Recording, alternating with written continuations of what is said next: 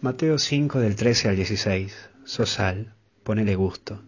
Sal viene de sapere, sabiduría, porque a la vida hay que ponerle gusto. El sabio no es aquel que se traga muchos libros, sino es aquel que le encuentra el gustito a la vida y le saborea y le pone sabor, le pone las pilas a sus días y no cae en ser una persona desabrida, que no le pone gusto y que no le encuentra sabor a la vida.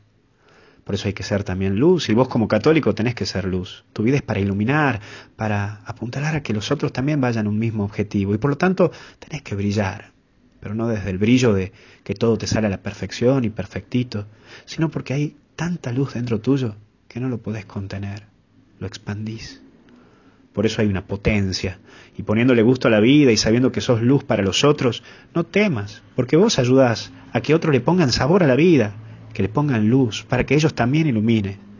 Formar líderes para que haya luz en tantos lugares que hay mucha oscuridad y ayuda a que otros vean.